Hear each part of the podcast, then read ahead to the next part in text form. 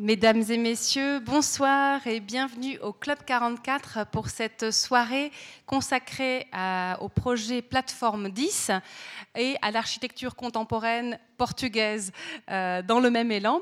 Euh, tout à l'heure, nous aurons le plaisir d'entendre nos invités, Manuel Aires Mateus, Rui Furtado, et avec une introduction et une modération par Bernard Zurbuchen. Je me permets de vous annoncer notre prochain rendez-vous, puisque nous serons toujours dans le cadre de Hola Portugal, cette belle manifestation dont vous parlera tout à l'heure Denis Claire. Euh, ce jeudi 5 octobre, nous partirons du côté de la littérature avec un écrivain portugais qui s'appelle David Machado, euh, qui est un écrivain euh, qui a un grand succès actuellement et depuis quelques années au Portugal, un écrivain contemporain qui raconte vraiment le Portugal d'aujourd'hui, même si il passe par le spectre du, passé dans, un de ses livres qui s'appelle Laisser parler les pierres. Par exemple, dans Indice de bonheur moyen, un, roman très très intéressant sur euh, la question de savoir est-ce qu'on est heureux et si oui, combien? Est-ce que cette question a du sens? Euh, Une très belle sorte d'odyssée comme ça des personnages principaux. Il sera donc présent jeudi 5 octobre. Alors il s'exprimera quant à lui exclusivement en portugais mais euh, nous aurons euh, Madame Anna Caldeira Tognola qui va à la fois animer la rencontre et traduire. Et puis nous aurons également la chance d'accueillir le traducteur de David Machado, qui est Vincent Gors, euh, qui est non seulement, je dirais, son traducteur, mais c'est lui qui a encouragé la maison d'édition française à traduire les œuvres de David Machado, parce que c'est vraiment un écrivain extrêmement significatif, non seulement pour le Portugal, mais pour le monde que nous vivons, dans lequel nous vivons aujourd'hui. Donc nous aurons ce très beau trio qui sera présent jeudi, donc une rencontre en deux langues, en portugais et en français, donc toujours dans le cadre de Hola Portugal. Je me permets de vous signaler aussi l'exposition de photographie qui se trouve derrière vous, à nos Cimaises. Euh, l'exposition s'intitule Le peuple du bitume. Ces photographies réalisées par Christophe Lorient euh, vous auront peut-être dérouté, vous vous serez peut-être demandé de quoi il s'agit. Est-ce qu'on est en photo? Est-ce qu'on est en peinture? Est-ce qu'on est en gravure? En fait, Christophe Lorient a posé son objectif sur les traces de marquage au sol, qui sont censées nous orienter, mais qui bien sûr subissent l'assaut du temps, des intempéries, du passage des véhicules, des piétons. Et tout d'un coup, il y a une sorte de poésie qui en émerge et Christophe Florian a voulu saisir euh, ces images-là pour un peu réenchanter la ville dans laquelle nous vivons. J'aimerais maintenant adresser quelques remerciements euh, tout d'abord à toute l'équipe des Vives Amitiés qui nous a approchés pour nous proposer ces deux belles soirées. Je remercie euh, Andrea Moretti, le président des Vives Amitiés. je le félicite d'ailleurs parce qu'il a mis en, route un énorme projet. Euh, évidemment aussi Denis Claire. Euh, cheville ouvrière de cette soirée consacrée à l'architecture contemporaine. Denis est pour nous euh, quelqu'un d'extrêmement précieux ici à la Chaux-de-Fonds, ancien architecte de la ville, mais surtout immense connaisseur de l'architecture de la ville et bien au-delà. Et je l'invite à présent à monter sur scène puisqu'il souhaite vous adresser quelques mots pour vous présenter un peu l'état d'esprit, l'esprit qui a animé les Vives Amitiés dans le cadre de cette manifestation Hola Portugal. Denis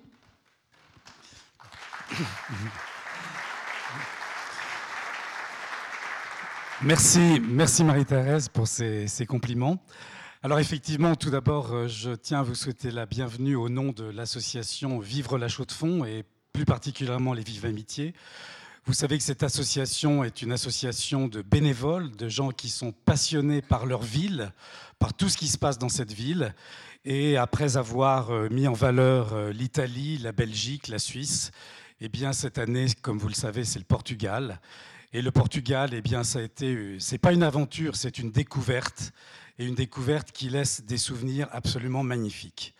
Et on a été les premiers, euh, au moment où on a commencé à imaginer cette manifestation, on a été les premiers à être complètement surpris, complètement étonnés de ce pays que l'on connaît très mal, et ce pays qui recèle des trésors et des compétences qui vont vraiment au-delà de tout ce qu'on peut imaginer. Et je crois que l'état d'esprit dans lequel nous avons voulu euh, créer cette manifestation, c'était aussi pour démontrer et pour montrer un autre visage du Portugal que celui que l'on connaît habituellement, qui peut se limiter à certains plats de cuisine, à certains euh, joueurs de football, à certaines vacances euh, balnéaires. Mais si on, si on va beaucoup plus loin que ça, et je vous promets, il faut y aller, on découvre un pays absolument magnifique, des gens qui sont excessivement accueillants et surtout un savoir-faire euh, assez, assez étonnant. Dans le cadre de ce savoir-faire, évidemment, on a aussi voulu parler d'architecture. Et là, on a eu une chance extraordinaire, c'est que un architecte portugais que vous allez découvrir tout à l'heure a gagné un concours ici dans notre pays à Lausanne. évidemment, c'était l'occasion ou jamais de parler de, cette architecture. Je ne vous en dis pas plus, vous allez voir, c'est magnifique. Et puis, euh, je les remercie déjà beaucoup d'avoir accepté euh, cette invitation. Je remercie aussi mon ami Bernard d'avoir bien voulu euh, faire le, le, coordinateur. Mes remerciements vont aussi à AXA, puisque c'est eux qui finalement soutiennent cette soirée, qui en font un événement. Et je dois dire que là, en tant qu'architecte, c'est d'autant plus satisfaisant parce que c'est rare d'avoir un soutien aussi important quand on parle d'architecture. Les architectes qui sont dans la salle savent de quoi je parle. Quand on veut créer un événement ou quoi que ce soit, c'est souvent assez difficile de convaincre en disant mais ça fait partie de notre culture et il est vraiment important que l'on parle d'architecture dans notre, dans notre pays et évidemment dans notre ville, c'est sûr. Et puis, autre remerciement, c'est à Marie-Thérèse au Club 44 de nous accueillir si gentiment dans cette salle, cette salle célèbre. Et je ne peux pas m'empêcher d'avoir un petit clin d'œil pour l'architecte Mongiarotti, qui malheureusement est décédé depuis pas mal d'années, mais qui est l'œuvre, qui est l'artisan de cette salle dans laquelle vous vous trouvez, qui reste toujours d'une d'une manière contemporaine tout à fait actuelle, une salle de très grande qualité à laquelle on tient beaucoup, Marie-Thérèse et moi. Voilà, je te redonne la parole et je vous remercie et je vous souhaite une très bonne soirée.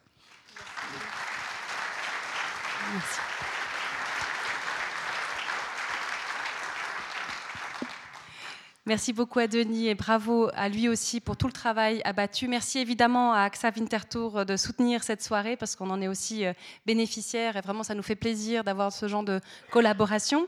Alors j'invite maintenant Monsieur euh, Philippe Magne euh, qui est agent général AXA Winterthur pour le canton de Neuchâtel et il aimerait également vous souhaiter la bienvenue pour cette soirée. Monsieur Magne. Euh, merci beaucoup pour les propos euh, que vous avez tenus tout à l'heure et aussi à toi, Denis. Euh, l'idée première pour nous, c'était de nous associer à Vivre la Chaux de Fonds, à Vive Amitié, Hola Portugal. Et quand on nous a parlé de cette soirée, ben, on était très heureux de pouvoir soutenir l'architecture. Nous, ce n'est pas un problème de soutenir ce beau métier et ces excellentes et extraordinaires réalisations. Alors, vous n'êtes pas venu pour écouter un assureur. Je, voulais simplement vous saluer et passer la parole Au nom aussi de. On est trois collègues en fait qui avons organisé ça, c'est ça que je voulais vous dire ce soir.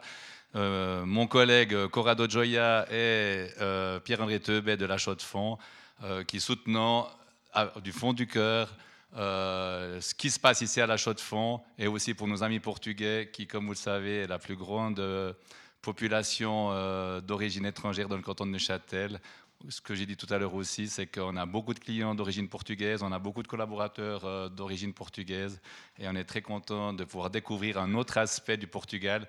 J'ai aussi passé euh, quelques vacances euh, dernièrement et j'ai aussi découvert, je peux que abonder dans les propos de Denis Claire, c'est un pays qui vaut la peine de découvrir et on, on fait de très très belles découvertes. Alors bonne soirée à tous.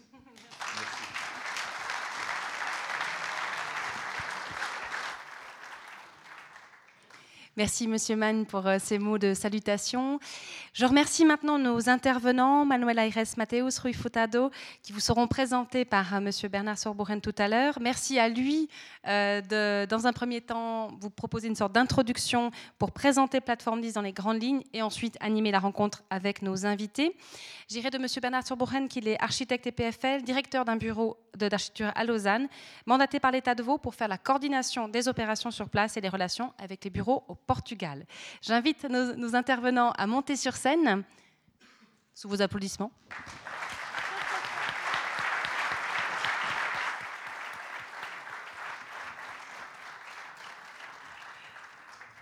Merci, beaucoup, merci, beaucoup, à eux de nous faire l'honneur de leur présence et je me réjouis déjà beaucoup de, les entendre, euh, nous dévoiler et nous en dire plus sur ce projet. Merci à tous et bonne soirée.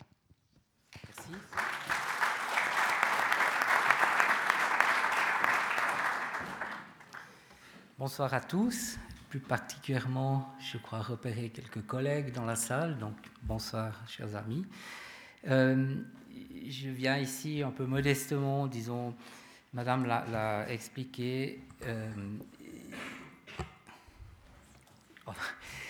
euh, je suis coordinateur pour le développement de Plateforme 10, c'est-à-dire deux musées, enfin deux bâtiments, trois musées et j'ai la chance, disons, de pouvoir coordonner ces gens, les rencontrer, travailler avec eux.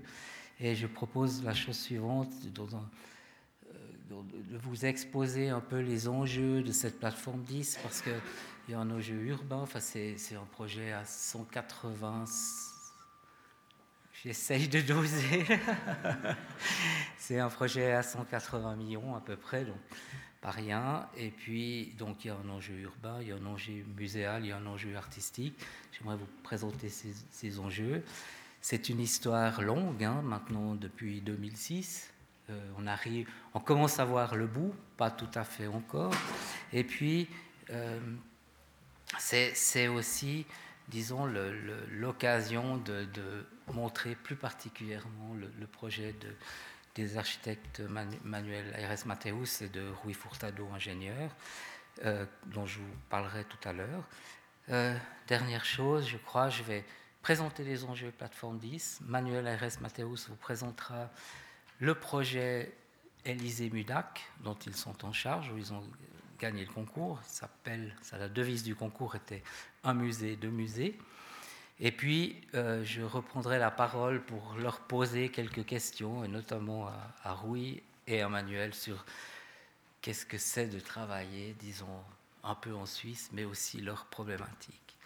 Alors, je pense, Manuel Aires Mateus a un bureau à Lisbonne avec son frère.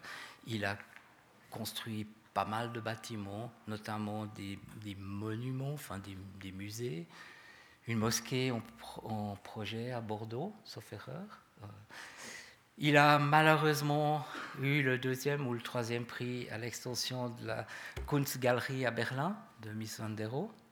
il est très triste, c'est un très beau projet. Mais à la fin de ce mois, euh, il va aussi inaugurer la, la nouvelle faculté d'architecture de Tournai. Donc je pense, entre autres, hein. plus deux petits pavillons dont vous parlez au bord de la mer, très très important. voilà. Rui Furtado, ingénieur, ingénieur civil, mais j'irais plus que ça. On a tous une idée d'un ingénieur civil. Il m'a démontré que ça pouvait être plus que ça. Et il a surtout une chose que je trouve assez fascinante. Il a travaillé avec trois générations de, de on va dire, de stars portugaises commencé Alvaro Siza, il a fait des réalisations avec lui, avec Eduardo Souto de Moura, et puis maintenant avec euh, Manuel Aires Mateus. Donc c'est une espèce de fil rouge qui a, qui a accompagné toute cette production portugaise qui est représentée par, en tout cas, ces trois personnes, quelques autres bien sûr, mais c'est quand même les trois les plus importantes et reconnues euh, aujourd'hui. Alors, voilà, Plateforme 10, donc c'est une nouvelle plateforme des arts. Elle, elle arrive d'un projet un peu. c'est très, très suisse finalement. Il y a eu un concours pour le musée des beaux-arts qui était trop petit à Lausanne, euh, en 2006, je crois. Euh, des architectes zurichois ont gagné avec un bâtiment au bord du lac, je dirais même plus, sur une partie sur le lac. Euh, donc ce projet a tenu six mois euh, avant un référendum, euh, touche pas à mon lac, etc. Tout a été perdu et ça a disparu. Euh, on a peut-être à mauvaise fortune, on a, on a repris la réflexion. Il y a eu des, des, études de projet pour trouver un nouveau site. Et comme c'est un musée cantonal, on a parlé d'Yverdon, de Vevey, de Montreux, on a cherché un peu partout. Et il y a eu une opportunité assez extraordinaire, c'est que les CFF avaient euh, un, territoire où il y avait une halle d'entretien des locomotives et ils sont, on va dire, débarrassés plus ou moins, disons, ils nous la, ils nous la mettaient à disposition. Et cet espace, c'est 25 000 mètres carrés énorme sur à peu près un kilomètre de long. Vous voyez, c'est donc la partie en bleu. La gare de Lausanne se trouve euh, ici, et puis euh, à peu près un kilomètre de long. Donc 25 000 mètres carrés. Alors est venue l'idée, euh, pour un musée des beaux-arts, c'est trop. et on a dit, on va rajouter le musée du design des arts appliqués, s'appelle le MUDAC, qui est sous la responsabilité de la ville de Lausanne, et puis le musée de l'Élysée, qui est sous la responsabilité de l'État de Vaud. Alors, bien sûr, concours d'architecture, c'est la pratique de l'État de Vaud, disons, euh, un premier concours euh, pour le musée des beaux-arts, qui a été, donc je vous montre peut-être cette halle aux locomotives, et une particularité de ce site, c'est que c'était un no man's land, personne n'y allait, euh, moins au fond, enfin, personne ne pouvait entrer, il y avait une barrière et il y avait des trains, c'est tout.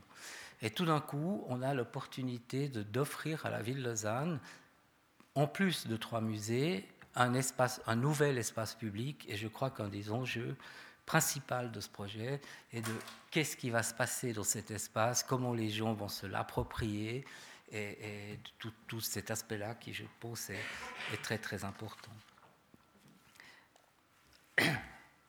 Le, concours pour le musée des beaux-arts a eu lieu en 2012, je crois. Il a été remporté par euh, le bureau euh, Barozzi Vega, un bureau espagnol, où, euh, comme toujours dans les concours, la règle du jeu était de conserver l'entier des halles, parce que monument historique, etc. Et puis, la proposition de ces architectes, il reste ça des halles et c'était tout raser et puis construire cette longue barre qui fait à peu près 140 mètres de long. Mais il s'avérait que c'était le projet le plus performant. Alors, selon des règles du concours dans lesquelles je ne vais pas entrer, on a pu les désigner comme, comme lauréats de ce travail. Ils ont commencé à travailler. Il y a eu le, un, plan, un, plan, de quartier qui a eu des hauts et des bas, des combats que vous connaissez comme partout. Finalement, on a pu euh, valider ce plan et développer le projet du, du, musée des beaux-arts. Derrière ça, on a organisé un concours pour le musée euh, Mudac Élysée en 2015. Dans ce concours, on, proposait, on laissait le libre choix aux concurrents de faire deux bâtiments ou un seul. Et euh, on a retenu la, proposition du bureau euh, Aires Mateus, qui en fait, on le verra, c'est vraiment une chose euh, très très intéressante, disons, c'est de superposer les deux choses. Plus que ça, de mettre un musée, un autre musée, deux musées, et puis de voir ce qui se passe entre deux. Euh, c'est vraiment le, thème, du projet. Et vous avez le, dessin de cette partie ici, avec tous les bureaux, les aspects techniques autour, c'est peut-être anecdotique, et puis un grand patio qui, éclaire, disons, le, musée de l'Élysée qui, se trouve, qui se trouve au bas. Alors, voilà, les choses sont à peu près Il y a le, planning, on espère euh, ouvrir, non, ça je pense qu'on va le faire certainement en 2019, le musée des beaux-arts. On va démarrer le chantier du, musée euh, Élysée, Mudac au début de l'année prochaine, dans le printemps, disons, et on espère le, mettre au service en 2021. Plus, une chose importante peut-être, euh, je vais peut-être vous montrer cette partie, il y aura un cheminement de mobilité douce qui va jusque-là. Donc c'est un nouvel itinéraire pour les Lausannois qui a euh, peut-être pour vous, c'est pas, c'est pas si. Ouais, quoi que. Il y a une grande particularité, c'est qu'il est pratique pour horizontal, ce qui est très rare à Lausanne. Ça, c'est, une très bonne chose. Et ça fait partie de cette problématique que, que j'évoquais tout à l'heure, c'est-à-dire un nouvel espace public, il faut qu'il soit accessible. Le projet en entier, il y aura une série d'accès, bien sûr depuis la gare, depuis l'avenue de Ruchonnet, depuis ces parties-là, ici, et puis depuis cette liaison de, mobilité douce qu'on va, va développer. Vous voyez ici une vue en perspective. Les, on a conservé, peut-être il faut le dire aussi, euh, cet élément qui est une plaque tournante. Ça, c'était une demande des monuments historiques nationaux. C'était de garder des traces de ce passé ferroviaire. Il y a donc la plaque tournante ici, il y a ce, petit bout de halle qui reste, et puis au sol, quelques rails qu'on va devoir, qu'on a protégés, et puis qu'on va, va restituer une fois la chose finie. Peut-être une dernière chose où j'ai malheureusement pas d'image, mais c'est aussi important. L'État de Vaud, je pense à Neuchâtel aussi, attribue toujours un certain pourcentage du coût des travaux pour une contribution artistique. On a organisé un, concours international, on a sélectionné euh, une vingtaine d'artistes qui devaient faire une proposition. Euh, la règle était que ce soit à l'extérieur, puisque bien sûr dans un musée, on n'a pas besoin d'œuvres d'art, euh, c'est évident. Et puis euh, que ce soit à l'extérieur et que ça puisse être déplacé, puisque avec les aléas du chantier, comme l'évolution, ouverture 2019, ouverture en 2021, euh, il faut pouvoir déplacer cette chose. On a retenu une proposition de deux artistes, Olivier Mosset, un artiste suisse, euh, qui vit entre la, Californie et, ici, et puis euh, Xavier Veillon, qui est un artiste français qui gère actuellement le, pavillon français à Venise. Ils ont fait une proposition qu'on a trouvée très intéressante, c'est-à-dire ils ont fait une sculpture de grandeur nature, ça c'est important, de la locomotive que vous connaissez certainement tous, qui s'appelle la crocodile. Donc c'est magnifique locomotive symétrique. Euh, et elle sera construite en tôle, elle va peser à peu près 5 tonnes, et puis elle pourra être déplacée sur la place, pas tous les jours bien sûr, mais au, gré, au gré des chantiers, peinte en verte, et puis on a trouvé que c'était à la fois une œuvre d'art qui va bien dans le sens du travail de, Veillon, et puis surtout qui contribuait à, disons, rendre pérenne ce, passé ferroviaire, euh, de, cet endroit. Voilà, ça c'est un peu les, les, prémices de, tout l'ensemble. Peut-être juste un, mot sur l'organisation sur du plan du musée des beaux-arts.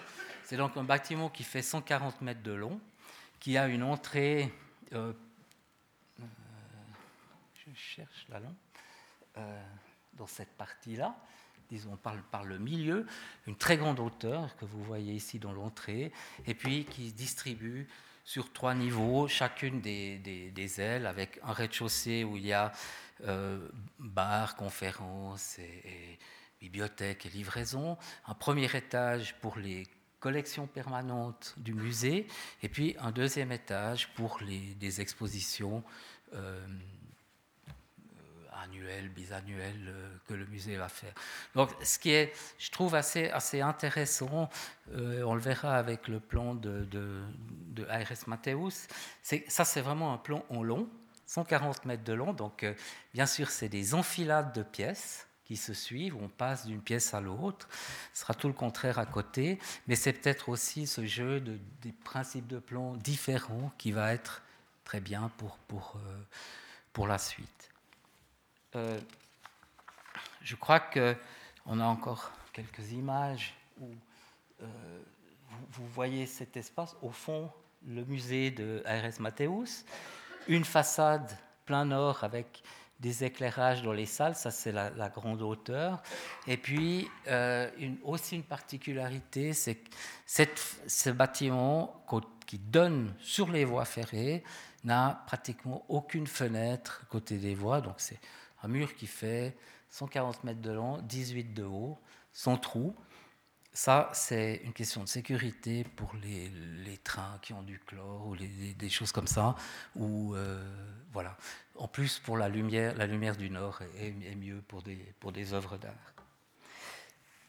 Voilà, moi je pense, Manuel, si tu veux bien nous présenter un musée de musée, donc on s'en approche. Ça, c'est le musée des beaux-arts avec ses grandes lames, et puis euh, l'autre partie. Euh, je peux peut-être dire euh, ah, deux mots avant de, l'explication. Je voudrais seulement bon, remercier bien pour cette invitation notre nom. D'une part parce que c'est très sympa d'être ici, d'autre part parce que pour nous c'est toujours important d'être lié à des choses liées à Portugal. Euh, L'autre chose que j'aimerais bien dire, c'est qu'un projet il est fait par beaucoup de personnes, par beaucoup de gens qui travaillent sur, euh, sur un projet. Alors, quand, surtout quand on voit ici le, le team qui fait ce projet-là, il est énorme. Il a, je ne sais pas combien de personnes, il a beaucoup de dizaines de, euh, de personnes. Il a bien sûr toute l'équipe des, des, ingénieurs, soit les ingénieurs qui sont euh, portugais, soit les ingénieurs euh, suisses, soit les spécialistes suisses. Euh, nous, comme architectes, il a aussi un bureau d'architectes qui travaille avec nous, c'est le bureau Pictet. Là, on a Marc Chevalet ici avec nous, c'est une autre partie fondamentale du, du projet, qu'on remercie bien pour son effort. Et aussi, il faut bien sûr parler de Bernard, qui fait une relation avec toutes les autorités de, notre équipe, avec les autorités, que c'est aussi une euh, pièce fondamentale. Alors, quand on parle d'un projet, normalement, on regarde euh, l'architecte, mais en réalité, l'architecte, euh, c'est beaucoup de gens, il y a beaucoup de gens, et, et, nous, on est beaucoup, on est 100, je ne sais pas, bon, c'est ça l'équipe plus grande qu'on a eu dans notre pays. Là. Il est un spécialiste pour tout hein, en Suisse, c'est vraiment incroyable. Mais, normalement, il a toujours ces, ces grandes équipes, et c'est important de dire que c'est un travail d'équipe et pas un travail fait pour, pour porter par par un petit team, c'est beaucoup de gens. Alors, j'irai vous présenter, ce n'est pas un problème pour Bernard, j'irai changer un petit peu l'ordre. Comme tu veux. Euh, alors, je, commence avec un slide qui était là, un petit peu avant, là, pour expliquer le projet. Alors, un projet, il part toujours d'une réalité. Alors ici, on avait une réalité que c'était l'endroit, qui était physique, là mais en même temps, il avait une réalité projetée. Alors, c'est la réalité projetée, c'était transformer cet endroit-là dans euh, une plateforme muséale et avait déjà le projet, euh, projet des beaux-arts qui était déjà, déjà fini. Nous, quand on a commencé à, travailler sur ce projet, la première chose qu'on a vue, c'était le centre du projet, c'était pas ni le projet des beaux-arts, ni les deux projets qu'on faisait maintenant. C'était l'espace public entre euh, euh, les projets. Pour ça, on a décidé immédiatement de dire que c'est l'espace public, c'est la plateforme, euh, le centre.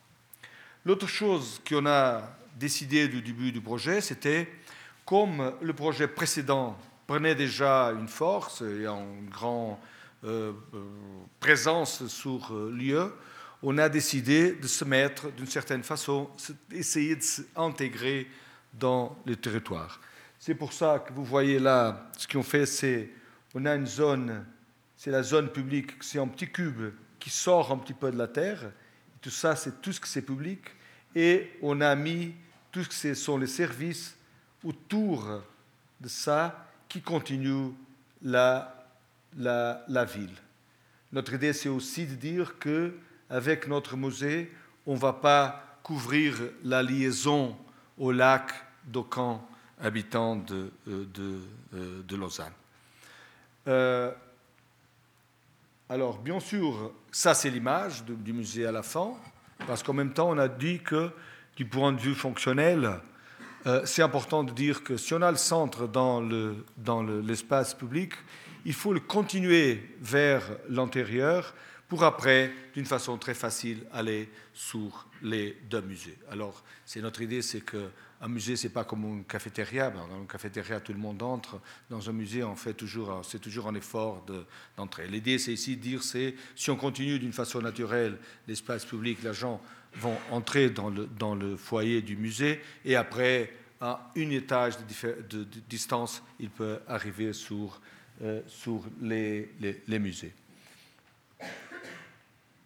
Ici, il a un diagramme. Alors, notre diagramme, il y a un diagramme simple Bernard il a très bien expliqué le, le, projet. On avait un musée qui avait besoin de beaucoup de lumière, c'était le musée de design, alors on l'a mis en haut. On avait un musée dont la lumière devait être très très contrôlée, on l'a mis en bas. Et ce qu'on dessine vraiment, c'est le prolongement de l'espace extérieur et l'espace entre les deux musées. Le musée qui a beaucoup de lumière qui vient du dessous et le musée qui a une lumière très protégée en bas, c'est le musée de la, photographie. C'est ça que vous voyez ici. Alors le musée de design qui a la lumière par le toit, l'espace entre les deux et en bas le musée de la photographie. Tout ce que c'est autour sont les services qui en même temps font la liaison au territoire existant. Moi, je commence avec le plan du rez-de-chaussée. Alors, vous voyez ici, le plan du rez-de-chaussée, ça, c'est un projet déjà beaucoup avancé, ce n'est pas le projet de concours, mais vous voyez ici, autour, tout ce que c'est les services autour du musée, et ici, le grand foyer. Le grand foyer, bien sûr, qui a une cafétéria, qui a l'accueil, qui a l'information, qui a la, librairie. Alors, il y a tous les services qui ont dans un musée. Et après, on monte dans un escalier et on arrive au musée de design, on descend une autre escalier et on arrive au musée de, la photographie. Aussi, la chose plus importante et plus difficile, et c'est là que le travail de l'ingénierie est vraiment important, on a décidé que la liaison entre les deux musées se fait seulement pour trois, en trois points. Vous voyez ici, les trois points sont les ascenseurs. C'est là, là et là qu'on a une liaison entre les trois euh, moments. Même l'escalier, elle ne touche pas quand elle monte, elle ne touche pas l'autre. Il a un, gap pour faire vraiment la différence. On a seulement trois appuis. C'est important pour nous pour avoir trois appuis parce que trois appuis, c'est le minimum pour vraiment avoir la possibilité structurale pour supporter euh, le bâtiment en dessous. Mais non, on a fait deux, mais c'est trois. C'est horrible, cet ingénieur. Ah, même c'est très grand. Mais, euh, alors, euh, je suis complètement perdu. Mais on ne voulait pas, euh, en tout cas, voir les trois appuis. Alors, notre idée a été de faire une sorte de topographie au sol a une sorte de topographie dans le toit. Et les trois moments où le sol et le toit se rencontrent, ça sont les noyaux. Alors, ce qu'on veut avoir dans le projet, c'est avoir un espace qui a des dilatations, des compressions, et en réalité, il cache complètement les trois liaisons. Moi, j'irai vous montrer une image qui est à la fin de... C'est ici. Vous voyez ici euh, l'image. Alors, l'image, c'est dire que on a les appuis, mais les appuis sont vraiment quelque chose qui monte et qui descend. Et par exemple, là, bon, la, perspective là était c'était une version en arrière. Vraiment, on a réussi à pas toucher euh, là en haut. Et c'est comme ça, vous montez ou vous descendez. Ça, c'est la, moitié de la distance, on continue. Et ici, on a la même chose en descendant. Alors, si on va sur, les... Alors, on part de cet étage, l'étage 0. Si on monte, on a un grand espace complètement vide. Après, c'est possible de... On fait ça avec des choses légères. Et on a ici les trois points du support, sont les ascenseurs. Et ça, c'est la rive des escaliers. Ici a été les appuis autour, pardon, et ici a été une transformation qui a été demandée pendant le processus, qui a été très intéressant, parce que euh, le, musée nous a demandé une fenêtre. Bien sûr, avec cette stratégie, ce n'est pas possible d'avoir une fenêtre. Vous ne pouvez pas imaginer une image d'un bâtiment 48 mètres. Euh, par 48 mètres, euh, et après on a un trou là. Ils ont dit petit, petit, petit, petit, mais c'était impossible de faire une fenêtre. Mais après on a travaillé, travaillé, et on a découvert que vraiment le gap entre les deux espaces, il pouvait monter suffisamment pour ouvrir une fenêtre. Et c'était logique d'avoir cette fenêtre, parce qu'à la fin, cette fenêtre pouvait donner une vision directe de l'intérieur du musée vers le lac et les montagnes au fond. C'était vraiment une, euh, une, image très intéressante. Mais on a vraiment travaillé pour intégrer l'idée de la fenêtre dans l'idée générale du projet. Je vous montre une image. C'est là. Alors vous avez là, vous voyez là, c'est vraiment l'espace en bas qui coupe. Vous voyez ici encore un petit peu, et on voit le lac et au fond les montagnes. Après, l'espace, c'est un espace complètement vide avec un toit complètement illuminé. Si on descend de l'espace de l'autre de l'espace du foyer, on descend, on arrive en bas, et ça c'est le musée de la photographie, qui a ses fenêtres sur des patios vraiment à des espaces très très contrôlés et qui s'ouvre sur un petit patio ici, parce que c'est un petit peu comme euh, euh, bon, le musée à Berlin de, de, Mise, qui a sur cette extension des zones d'exposition vers un patio. Et pour nous, c'était important de dire, comme il est vraiment caché, dire il a une possibilité d'extension, mais c'est vraiment des fenêtres où la lumière euh, naturelle, c'est très facile à, contrôler. Ça, c'est l'ambiance qu'on va avoir sur ces patios, c'est ça. Alors, c'est un, jardin vert. Et là, on a aussi la bibliothèque, c'était une chose qu'on a ajoutée pendant, après le, concours, de ce côté-là. Et on a ici une sorte de sortie de secours qui a aussi des, installations techniques là et qui nous permet de sortir euh, du, du, jardin. Alors, après ça, en bas de ça, on a un, niveau euh, très très technique. vous le voyez, ah, voyez ici, c'est un niveau des dépôts en, en bas. Et bon, je vous montre ici quelques images. Alors, l'ambition du projet, c'est vraiment à la fin avoir cette idée de deux musées, cette concentration de tout ce que c'est public dans le cube, euh, la zone autour qui fait la liaison à la ville, et ce grand vide doit amener de la lumière et projeter l'image du bâtiment vers euh, l'extérieur. Mais c'est ça. Mm J'ai présenté.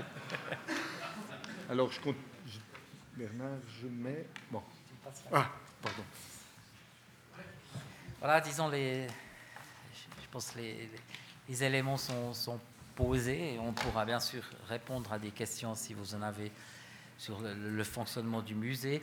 Ah, peut-être, il y a encore une série de, de, slides, donc si on peut encore éteindre, je pense que c'est pas mal. Voilà, merci. Euh, comme j'ai dit tout à l'heure, donc il y a cet enjeu urbain. Hein, c'est plus que trois musées. C'est, disons, au niveau programme, c'est une concentration de culture.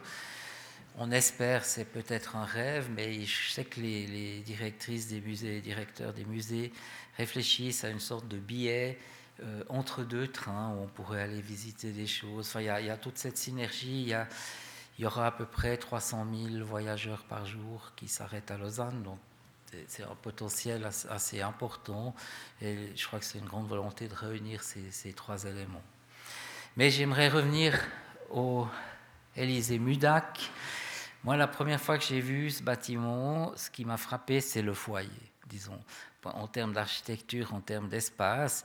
Et j'ai une image qui m'est venue euh, tout de suite, c'est la, grotte bleue de, Capri. Alors, euh, et je crois que ça s'est confirmé à Venise, à la, Biennale de 2016. C'est euh, une photo, le bureau ARS Matthäus avait constitué des maquettes où manifestement dira le contraire si jamais, mais ce qui l'intéressait, c'est cette, espèce de geste, deux choses qui se rapprochent et euh, qui se touchent le moins possible. On pourrait deux fois dire oui, on lui demandera après comment, mais trois, ça, tient mieux. Il n'y a pas de tabouret à deux, pieds, juste pour dire. Euh, alors, euh, Manuel, qu'est-ce que vous cherchez, disons, dans cette, spatialité abstraite finalement, hein, pour qu'il y a ces appuis, le sol monte, puis le sol descend, le plafond descend pour qu'il se touche, et on voit pas trop comment ça porte. Qu'est-ce que tu peux nous euh, Alors nous, quand on a quand on a fait l'installation à, Venise, qui sont une série d'espaces euh, différents, on, a pensé à faire une collection d'espaces sur lesquels la définition c'est la compression entre en sol et en ciel. il y a quelque chose de primaire dans, dans, ce, dans cette idée d'espace. il a même, ça est venu aussi un petit peu quand on a écrit sur la mosquée de Bordeaux. Euh, il avait une idée de dire que ça, c'est le, le, ça c'est l'espace primordial, dans le sens que c'est le ciel qui couvre euh, la nature. Alors, cette idée qu'une église, il est euh, quelqu'un appuyé sur le sol, mais euh, en regardant le, ciel. Et nous nous a intéressé beaucoup faire cette sorte de représentation, dire que comment c'est possible de définir un espace seulement avec la compression. Bien sûr que l'expérience, plus importante qu'on, fait à ce moment-là, c'est vraiment ce, projet.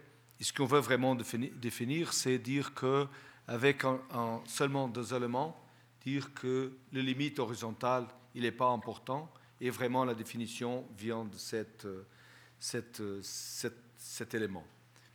Pour nous, c'est cette façon d'être primordiale qui nous intéresse, en même temps d'être très très euh, clair. Et ça, c'est ça qu'on a fait euh, plusieurs expériences. L'expérience, bien sûr, qui en, est plus proche de réaliser, c'est celle de, de, de, de, Lausanne. Mais pour nous, c'est ça que, nous intéresse. Après, c'est dire que, euh, aux limites, euh, on n'aime pas imaginer que l'architecture a des limites. L'architecture, la chose belle, l'architecture, c'est imaginer qu'elle n'a pas des limites. Et alors, euh, la gravité, c'est une limite horrible pour l'architecture et on veut toujours tricher. Alors on doit dire que bien sûr qu'on on doit le supporter, mais c'est intéressant de dire comment on fait pour, avoir cette, ce sentiment qu'elle peut voler, euh, elle peut être vraiment en espace infini, que continue de cette façon. Et c'est ça l'esprit du foyer. je, comprends bien, je, je, me réjouis beaucoup de voir cet espace. Je commence à le connaître un peu, en tout cas mentalement. Alors, je pense que c'est le moment de demander à Rui Furtado de dire euh, qu'est-ce que ça fait à un ingénieur qu'on lui dise euh, bah, écoute, on aimerait qu'on ne voit pas que ça porte. je, simplifie, hein, mais c'est un peu la question qui. Euh, bon, dans ce monde et à ce jour-là, les ingénieurs doivent être flexibles. Alors, il faut. C'est statique. c'est la statique aussi. Mais, et, en fait, euh, enfin, la question, c'est que pour l'ingénierie, euh, à ce moment-là, tout est possible. Et on peut faire euh, enfin, l'infini. C'est seulement de l'argent qui, qui, est en jeu. Mais c'est mais, vrai, c'est vrai. D'ailleurs, je, je, je suis un peu provocateur si je veux, mais c'est le problème des architectes, c'est que les ingénieurs ont enlevé les limites, alors euh, maintenant ils ne savent pas quoi faire, alors ils sont toujours tous... Parce qu'avant, ça c'est la réalité.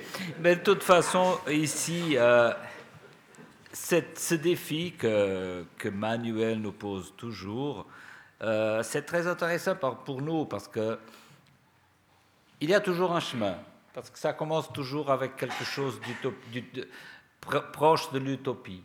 Mais euh, ça arrive et ça vient. Et, ce projet, c'est très clair parce que la, première chose que j'ai dit à Manuel quand je l'ai vu, c'est, je, lui ai dit immédiatement, mais ça, c'est Bordeaux possible. Et c'est vraiment parce que, en fait, le Bordeaux a, à Bordeaux, Manuel a établi un chemin et ici, il, est vraiment possible. Et, c'est possible parce que du point de vue constructif, pas du point de vue structurel, parce que du point de vue structurel, structurel l'autre, tout est possible. Mais ici, c'est réalisable dans, une bonne, euh, un, un, point de vue raisonnable du point de vue économique, du point de vue de l'effort de la construction. Et alors, euh, on, a, on, aime des filles, on a commencé à, le faire euh, très enthousiastiquement, mais Le problème, c'est que, et c'est pour ça la blague, la blague qu'on avait, c'est qu'avec celui-là, on avait trois appuis. Ce qu'il a dit immédiatement, c'est le prochain sera, aura deux appuis. Et alors, on a, et on a, et on a essayé. mais, mais oui, c'est, dans notre profession, la question, c'est d'exécuter, c'est de faire euh, les choses. Euh, être bâti. Et, là, on est en train de le faire. On est très content de ça. Peut-être je fais juste une parenthèse parce que euh, Rui a dit euh, bah, on peut tout faire, il suffit de payer. Euh, le projet au niveau du concours a été évalué dans le CECU. C'était un des moins chers des propositions. Et actuellement, on est en train de rentrer soumission. On est pratiquement dans les prix recherchés grâce à un grand travail de vous, mais aussi de, Marc Chevalet du bureau Pictet. On est en train d'arriver dans, les, les, coûts cibles. Euh, donc, c'est, je crois que ça fait partie du défi. On a un conseiller d'État qui s'appelle M. Broulis, qui est très, très. qui ne veut pas dépasser les budgets de, en francs. Donc, euh, et, je crois qu'une fois qu'il l'a dit, c'est assez clair. Donc, euh, et j'ai bon espoir qu'on y arrive. Voilà. Ça, c'est parenthèse fermée, mais c'est quand même important de dire euh, il y a un cadre financier et, vous êtes dans ce cadre et vous cherchez la, la meilleure solution. C'était là que je voulais venir quand je parlais du possible. C'est ça. On pouvait le faire avec l'argent qu'on avait. Si le cadre économique était possible. Dessine aussi, c'est une chose, c'est intéressant. Le, cadre, la réalité est dessinée par la, l'architecture est dessinée par la réalité. Mhm. Et l'argent, c'est aussi une réalité. Le, le, budget dessine. Et c'est vrai ce que dit Rui, c'est qu'ici, on a eu la possibilité d'avoir un budget euh, généreux, on doit dire, que permettait de le faire. Et euh, ça, ce n'est pas toujours le cas, et pour ça, on ne peut pas proposer des choses. Car après, on sont irréalisables. Parce que c'est la réalité, c'est que l'argent dessine. Il y a beaucoup. C'est clair. Mais je, peux dire, disons, on est sur la bonne voie, donc c'est très bien. Voilà. J'aimerais aborder une autre question. On sait qu'en Suisse, dans les années 2000, l'architecture suisse était très connue, notamment avec ce concept de, de Swiss box, c'est-à-dire une, boîte euh, très belle, très pure, très, très clean, finalement, qui, vous avez ici un, bâtiment de Herzog et de Meuron, mais au niveau de l'art, on peut peut-être se référer à, à l'art minimal ou you see what you see, c'est-à-dire il y, a, un élément, on le regarde et voilà, c'est les choses se passent. Et puis euh, c'était un peu un standard suisse. L'architecture suisse a une grande renommée.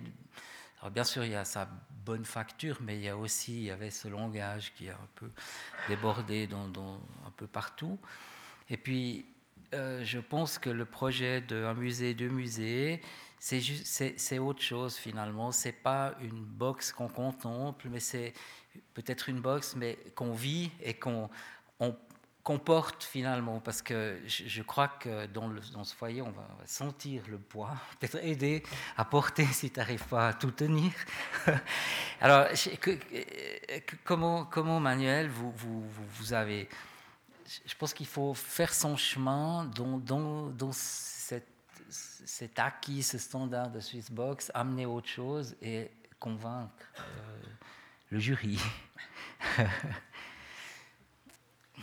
bon, je dirais une chose, je n'irais pas critiquer la Swissbox, mais parce que, surtout parce que l'exemple.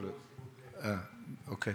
Je n'irais pas critiquer parce que, surtout parce que l'exemple est, vraiment intéressant. je me rappelle de, de faire une visite. Euh, en Suisse seulement pour voir euh, le les premiers travaux d'Herzog.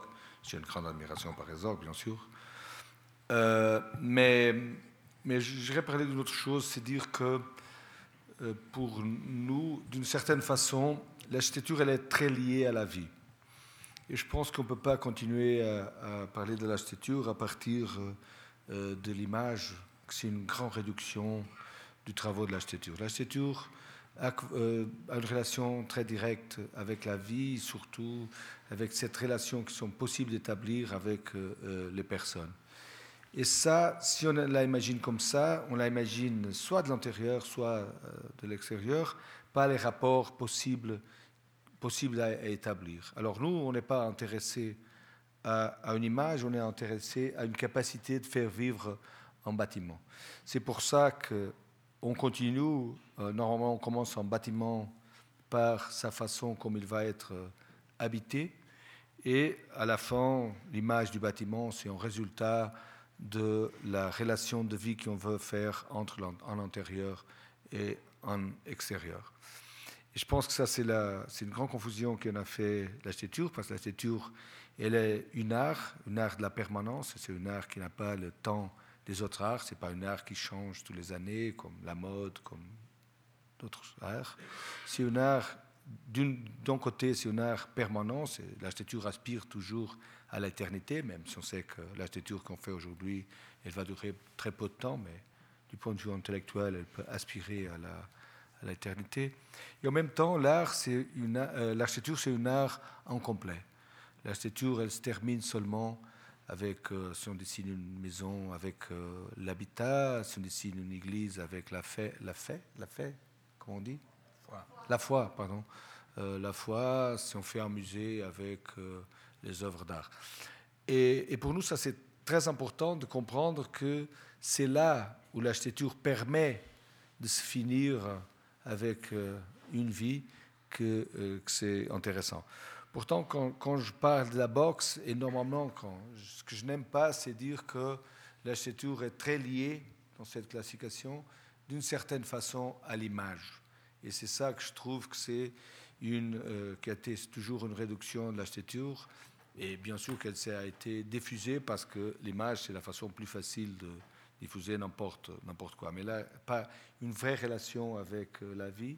Et cette relation profonde, elle doit être, et elle centre euh, vraiment de, de, l'architecture. Et c'est ça qui nous intéresse. C'est pour ça que, par exemple, on voit euh, dans, dans, le projet qu'on, propose pour, pour Lausanne, ce qu'on on est vraiment d'accord, c'est le, foyer, c'est le point principal euh, du, projet, mais c'est le point principal parce qu'on part de là d'une sorte d'ambition de, de, vie. Et après, cette ambition a aussi une traduction, euh, mais c'est une traduction, ce n'est pas le point central euh, du, projet. C'est la vie le point central. Mais je pense que c'est important de discuter ça parce que euh, on, avait cette culture de, regarder. Et puis, c'est une proposition, il y a d'autres, mais où on, vit dedans. Et c'est quand même un, pas, je ne sais pas si c'est de plus, mais c'est un pas différent qui, qui est. Euh, je pense que tous, on avait un peu cette lassitude d'avoir de, ce standard de la Swiss Box quoique très très bien, je, le reconnais, mais moi je, reconnais le projet de ARS Mathéus comme aussi une nouvelle manière de, de regarder, parce que finalement je crois que c'est un fait important, le bâtiment il existe, mais ce qui est important c'est comment on le regarde. Et c'est une œuvre d'art, c'est la même chose. C'est en fait le dialogue qui, se passe entre les deux. Et je, trouve que c'est des propositions que je trouve riche pour nous en Suisse, disons, c'est qu'elle nous apprennent, nous invite à regarder un peu différemment les choses. Et ça, déjà merci. Mais j'ai une autre question. Euh, il faudra m'expliquer.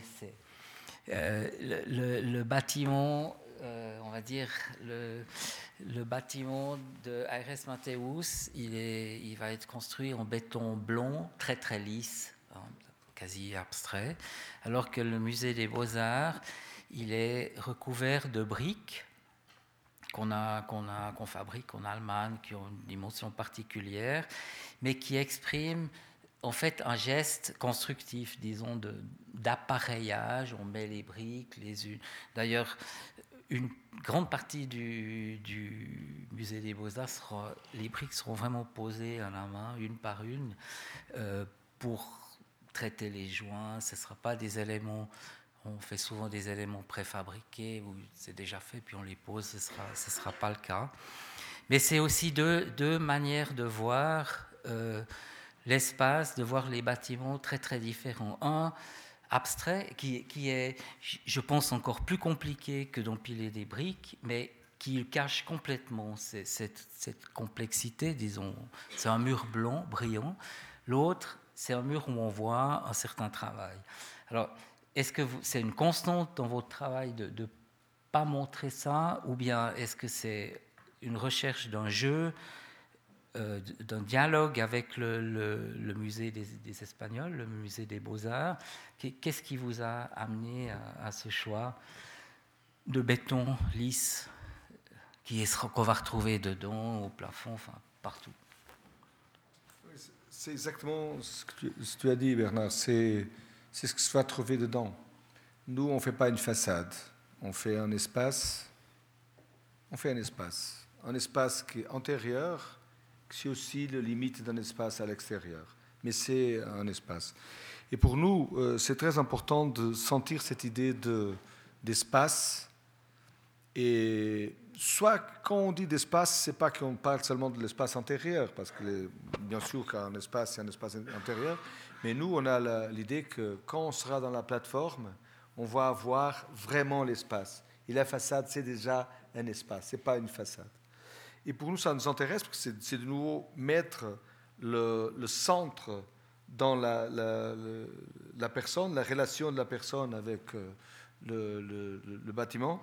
Et pour ça qu'on aime, on aime aussi cette idée de le faire, tu disais abstrait, moi je dis que c'est abstrait, mais en même temps, ce n'est pas parce qu'on a une volonté de l'avoir comme l'abstrait, on a une volonté de dessiner des, des, vraiment des espaces de possibilités. Nous, tous nous, on a cette idée que les vrais bâtiments qu'on aime, ils ont la capacité de supporter des différentes fonctions c'est comment d'avoir le monastère qui devient euh, militaire, devient hôpital, après école. Il fonctionne, c'est la meilleure école, le meilleur euh, hôpital. Hein. C'est un monastère qui a été dessiné pour une autre fonction. Mais cette, cette capacité d'être en support, c'est quelque chose de très important. Ce que nous, on aimerait bien avoir comme une idée pour amener, c'est dire que ça, c'est un support. Et c'est un support qui permet une grande liberté. Et cette idée de support ce n'est pas une idée d'abstraction, c'est une idée vraiment de support. Il va faire que on ne va pas donner trop d'informations, on va dire que c'est un matériel qui commence, qui dessine l'espace et qui continue, qui termine la relation du bâtiment avec l'extérieur, mais on ne le prend pas comme une façade. On le prend comme cette idée de... Mais c'est cette idée de dire que, aux limites, c'est quelque chose, elle n'existe pas, cette idée de façade. Euh, c'est seulement une, façon de prolonger euh, l'espace, et l'espace, c'est ça. L'espace et cette idée d'être en support qui compte pour, euh, pour nous. C'est pour ça que c'est ce matériel-là qui va être continu d'une certaine façon. On va tout dessiner dans le projet. Alors, je me tourne aussi vers oui, parce que non seulement on lui demande de, porter que ça ne se voit pas, et puis on lui demande aussi quand même de mettre en œuvre des bétons euh, où il n'y a pas de joint, où on ne voit rien de, de comment c'est fait. Hein. C'est cette chose abstraite. Alors oui, euh, Comment vous allez faire ce béton? Oui, la partie exécution, c'est à Marc, c'est sa responsabilité, je n'ai rien à voir avec ça. Alors, Alors euh, je fais des calculs, c'est ça. Non, euh, ah, bien sûr, le, ici le défi, c'est évidemment les deux choses. Et cette, euh, ce discours de Manuel très, très, très joli, très intéressant, de... après il faut le faire.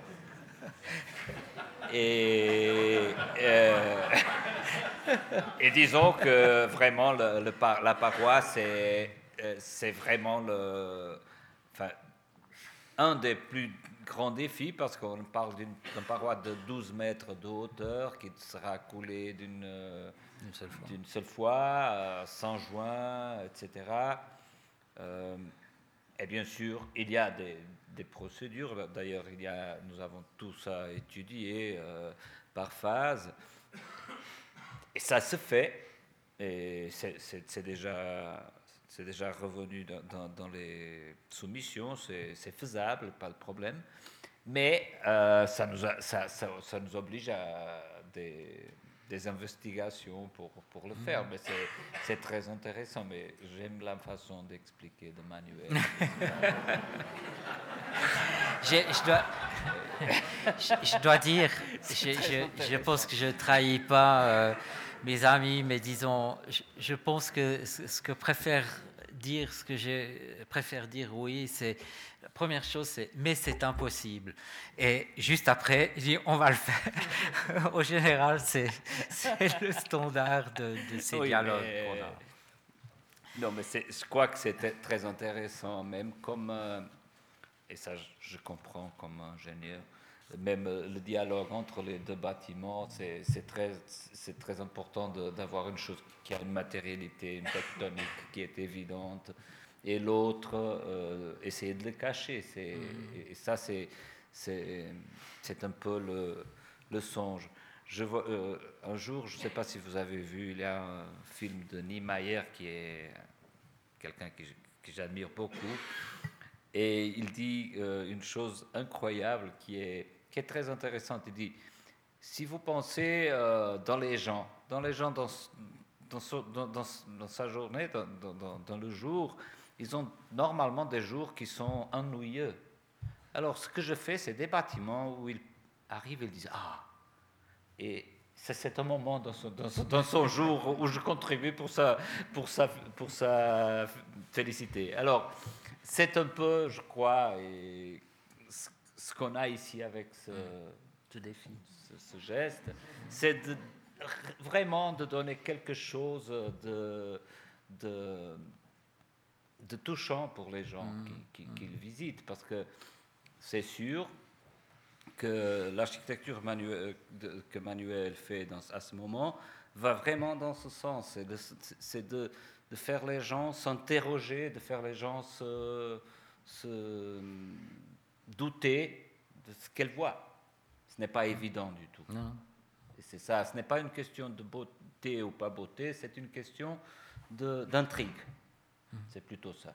Et la question de la façade, c'est aussi ça. C'est que les gens arrivent et disent Mais qu'est-ce qui s'est passé ici? Il n'y a pas de. de... Enfin, rien est évident. C'est ça ce que je pense.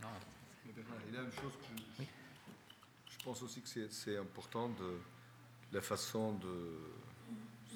Bon, à la fin, on travaille ensemble de cette façon, il y en a cette idée ah, pardon. On travaille ensemble de cette façon et on a cette idée. Bon, on a eu déjà des, quelques expériences euh, vraiment radicales. C'est dire que un projet, quand il départ, il est une sorte d'ambition. Non, euh, un projet part avec, part avec une ambition. Après, le travail du projet, c'est résoudre l'ambition. C'est ça que c'est intéressant, parce que si on, si on fait tout le premier jour... Euh, Évident c'est vrai. Je ne peux pas imaginer de faire tout le premier jour. Hein. J'adore, j'adore, c'est fantastique. Euh, encore une question, euh, un peu piège, enfin piège, non Euh, à droite, vous avez le, bâtiment de l'université, l'école d'architecture de Tournai, qui va être inauguré récemment, de, Manuel R.S. Mateus. Encore une fois, blanc. Euh, j'ai mis une photo que vous connaissez bien à côté, où euh, la couleur est très présente. Peut-être je ne connais pas tout dans ton œuvre, Manuel, mais dans ces dernières propositions que j'ai vues, il y a très très peu de couleurs. Euh, pourquoi? Est-ce que ça, je, provoque, hein. est-ce que ça t'intéresse pas? Ou est-ce que tu cherches un fond gris qui, qui peut recevoir la vie? Enfin, il y a plein de choses qu'on pourrait dire.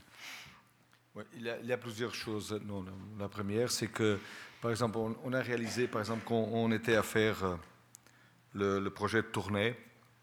C'est une université, de, une faculté, pardon, d'architecture qui c'était en concours euh, et le grand, le grand challenge de la, de la faculté de Tournai, c'était faire une faculté d'architecture pour 600 étudiants avec 4 millions d'euros.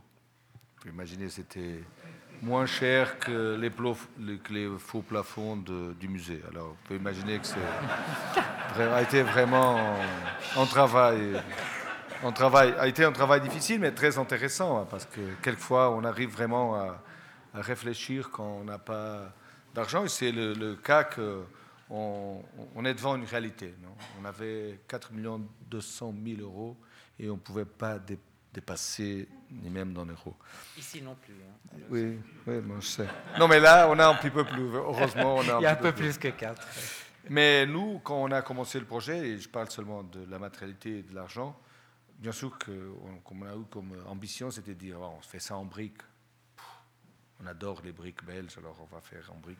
On fait un socle en pierre bloc, c'est ce que vous voyez là, c'est une pierre magnifique entre granit et calcaire, c'est une pierre unique qui existe dans la région. Et on fait comme ça. Bon, après, on a vu qu'on n'avait pas vraiment d'argent. Alors, ce qu'on a fait, c'est qu'on a utilisé un matériel. On a fait déjà une, un projet très direct. C'est un seul espace qui va unifier tous les espaces qu'on a décidé de euh, garder pour euh, questions, entre autres, euh, économiques. Mais on a dit, on fait une sorte de monomatérialité interne et externe, et dit parce que c'est ça que l'argent nous donne. Alors on a fait quelque chose que c'est pas blanc, c'est en gris légèrement vert. Euh, mais, c'est une couleur qui prend les autres couleurs. Alors on dit qu'on n'utilise pas la couleur, on utilise les couleurs des bâtiments qui sont autour et on la met dans notre projet. Alors notre projet gagne avec euh, l'autre couleur. Et nous, ce qu'on fait, c'est des formes très claires qui font les liaisons. Parce qu'aussi à Tournai, il avait une chose intéressante, qu'il avait une, ville médiévale, il a des, beaucoup d'endroits qui sont très clairs du point de vue urbain, mais faits par des bâtiments très différents, d'époques très différentes. Alors on a dit, c'est ça qu'on va faire, on utilise, euh, on utilise les anciens bâtiments, on fait une proposition très claire, et on dessine des espaces, surtout des espaces urbains, euh, très, euh, très clair. Mais l'idée de la couleur, c'était vraiment de prendre, d'une certaine façon, une, une, pour dire, on prenait l'autre couleur pour notre bâtiment. Sur les bâtiments en général, c'est vrai qu'on fait beaucoup de bâtiments qui n'ont pas de couleur, qui sont au béton, ou, plus, plus, que béton, sont tout blancs, blancs, mono, mono, mono. dans, le sens, dans, le sens, mono, dans tous les sens. Et sont euh, tout blancs. Euh, il a deux, raisons. Il a une raison, bien sûr, économique. Le, blanc, c'est la façon plus économique de construire chez nous. Alors, se trouver sans argent, avec, avec très peu d'argent, c'est normal pour nous. Alors, c'est une façon. Mais la réalité est que dernièrement, on a, essayé de faire des bâtiments à des matériaux. On a fait un bâtiment tous en briques parce qu'on a voulu depuis beaucoup de temps faire un bâtiment en briques. Alors on a pris en briques, on a dialogué avec les briques et on a fait une maison que, avant de commencer à mettre les briques au sol, on avait déjà, c'est une maison privée, et on avait déjà 285 000 briques faites à la main. Alors c'est bien sûr pas économique, maison, pas vraiment économique, mais on a dit on va utiliser la brique, alors on va utiliser la brique. Et cette idée de monomatérialité, c'est plus présent qu'il a idée de faire du blanc. par exemple, faire tout son béton. Oh, on a fait les petits cabanons, c'est bois, bois, bois, intérieur, extérieur, c'est tous euh, euh, bois. Il y a une idée de monomatérialité plus qu'une idée de ne pas utiliser euh, la couleur. Après, il a la couleur sur, sur l'enduit, comme on voit là sur Corbusier. Quand je vois cette maison de Corbusier, c'est la même chose que j'ai eu avec euh, la même sensation avec Barragan, que j'ai adoré le travail, c'est que il pouvait être blanc.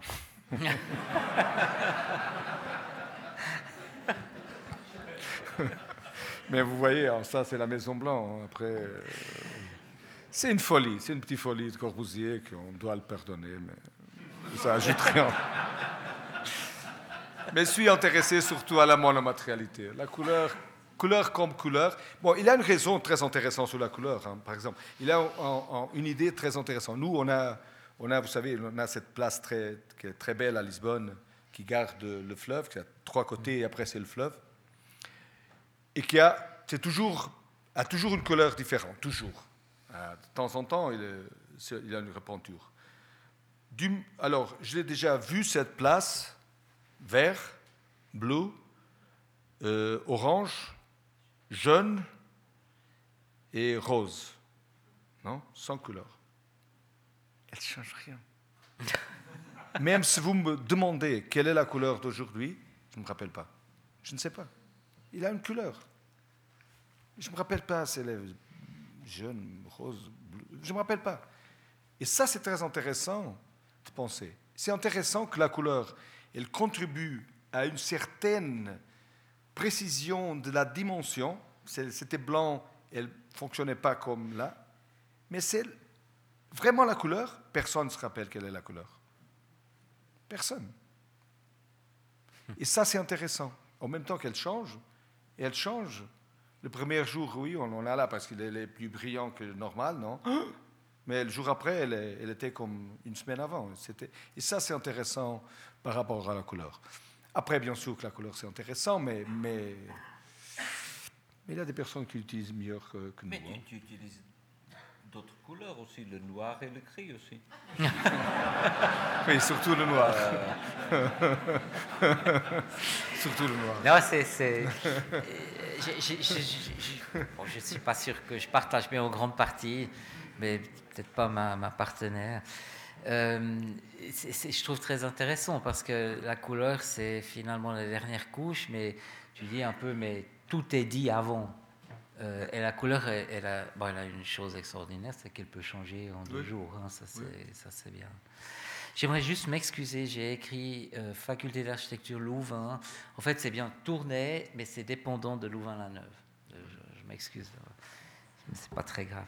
J'aimerais apporter une dernière question la question de la tectonique, et puis là, je, regarde surtout Rui. Euh, donc, je l'ai dit tout à l'heure, il, a, entre autres une particularité, Rui, c'est d'avoir côtoyé les, trois plus grands architectes et surtout trois générations euh, d'architectes portugais avec euh, le, stade municipal de Braga de Eduardo Souto do Moura et certainement d'autres choses, mais j'ai choisi ces trois.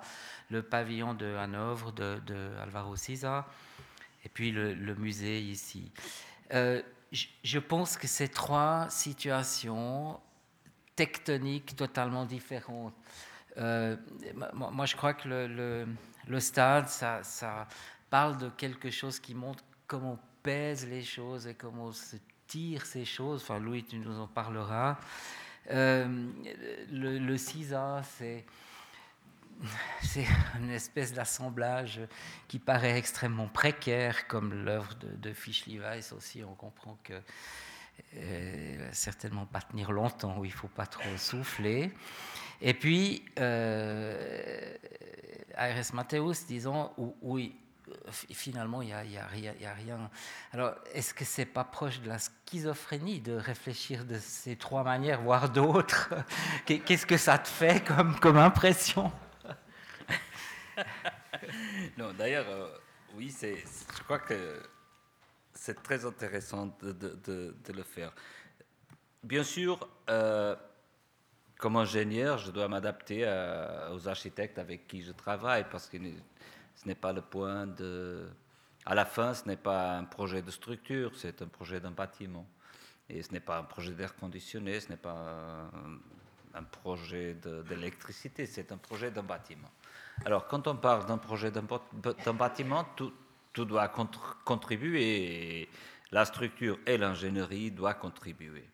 La question, c'est de comprendre et c'est vraiment dans cette relation d'essayer de, comprendre, où est-ce qu'on veut arriver? Parce que la plupart des fois, même les architectes, quand on commence, ils ne savent pas où ils vont finir. On commence. Et alors, la question de, fond, c'est de comprendre comment, est-ce que je peux contribuer à, atteindre cette ambition dont il parlait. Et, là, pour moi, c'est le plus grand défi. Euh, parce que comme ingénieur, bien sûr, euh, notre formation est une formation qui donne des réponses. Alors, elle donne, des réponses à, la gravité, à la statique, elle donne des réponses à l'économie. On fait, d'ailleurs, on est enseigné pour faire les choses de la façon la plus économique. Alors, la façon de la plus économique a une seule réponse. C'est la façon la plus économique. Euh, ça, c'est sûr. Mais euh, ce qui est fantastique en architecture, c'est que il n'y a pas une seule réponse, il y a mille réponses correctes. Alors, euh, cette discussion et toute cette dialectique du projet, c'est pour moi ce qui m'intéresse de, plus, et de comprendre comment après on peut euh, contribuer avec la structure et la faire de la façon que va euh, contribuer pour, euh, pour, achever, pour achever l'ambition. Bien sûr, tu as parlé de trois générations d'architectes qui sont complètement différents. Sisa est un artiste, tout le monde le sait, il est vraiment un artiste. C'est ce qui l'intéresse, c'est vraiment la sculpture comme et l'espace comme sculpture, d'ailleurs un peu dans la ligne de Manuel qui, qui suit un peu cette ligne. Et après, il y a Eduardo qui est le rationaliste, complètement rationaliste, un peu ingénieur, et ça va dans, ce, dans ce sens. C'est pa, pa, pa, raisonnement, Descartes, pa, pa, pa, pa, résultat. Alors, euh, pour, pour, nous, c'est plus facile de comprendre la tête d'Eduardo. De, euh, mais en même temps, euh, je trouve que c'est aussi euh, intéressant d'essayer de comprendre qu'est-ce qu'ils ont dans sa tête. Parce que, comme je disais, et je crois que tout le monde qui fait des projets, il sait que c'est comme ça, quand on commence, ils ne savent pas où ça va finir. Alors, ce qui est intéressant, c'est de comprendre comment est-ce qu'il va raisonner, comment est-ce qu'il va euh, passer au pas suivant. Enfin, c'est ça la, guerre. Et après, il y aura toujours une structure, il y aura toujours une tectonique, il y aura toujours des fondations, des poteaux, des paroisses, quoi que ce soit, pour le faire. Mais de, euh, toutes les solutions qu'on a, il y a une qui est mieux pour le projet que l'autre. Et c'est ça qu'il faut trouver. Mais je dois dire que pour un ingénieur, c'est toujours euh, euh, très compliqué parce qu'on a une double personnalité dans tout ce processus.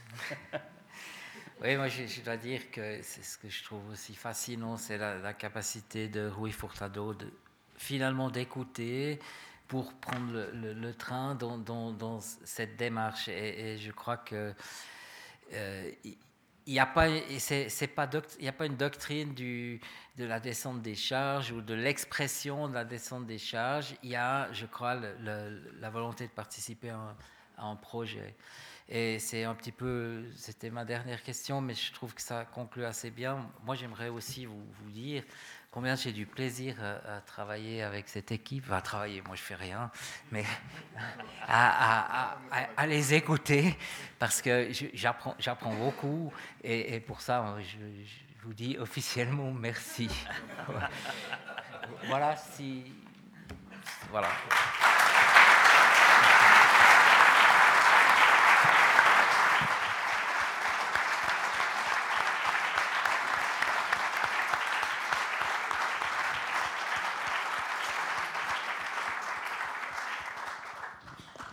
Merci beaucoup à Bernard Sobouren. Merci évidemment à Manuel Aires Mateus et Rui Furtado de s'être prêtés au jeu des questions. En tout cas, la, comparaison était vraiment très très parlante et, je, vous, euh, je, vous, félicite, euh, c'était très bien vu. Voilà, on a une petite demi-heure devant nous pour des questions. N'hésitez pas, profitez, c'est une occasion vraiment précieuse d'avoir euh, nos trois invités, j'ai envie de dire, sous la main. Il vous suffit de demander le micro et puis je vous l'amènerai pour que votre question puisse être bien entendue et surtout enregistrée pour l'éternité. je peux peut-être démarrer en attendant que vous prépariez vos, questions. là, on a effectivement, vous êtes dans cette magnifique, ce trio d'excellents et, vraiment euh, des architectes connus mondialement. Est-ce qu'il y a un point commun? Est-ce qu'on peut parler d'un ADN de l'architecture contemporaine portugaise? Ou est-ce que ce sont les singularités qui sont justement intéressantes? J'aimerais savoir si vous, vous sentez quand même un lien, euh, un socle culturel commun ou pas.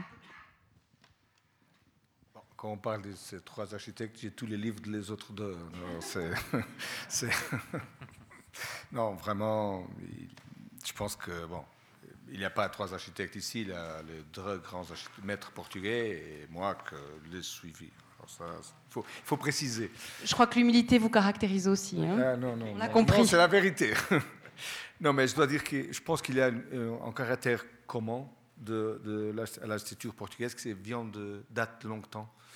C'est Portugal, comme vous savez, c'était un très petit pays qui a eu un grand euh, territoire, non, a eu des, territoires dans les cinq continents. Et ça a beaucoup contribué pour définir une façon d'avoir une architecture qu'on appelle une architecture tectonique. Euh, tectonique, non, on appelle champ. On appelle une architecture champ.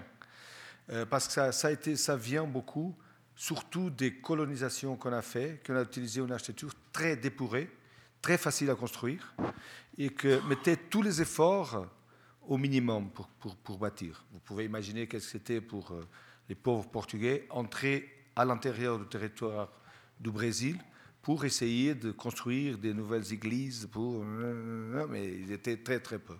Alors ça a caractérisé une architecture, c'était une architecture faite avec très peu, qui a toujours donné une, idée à notre architecture.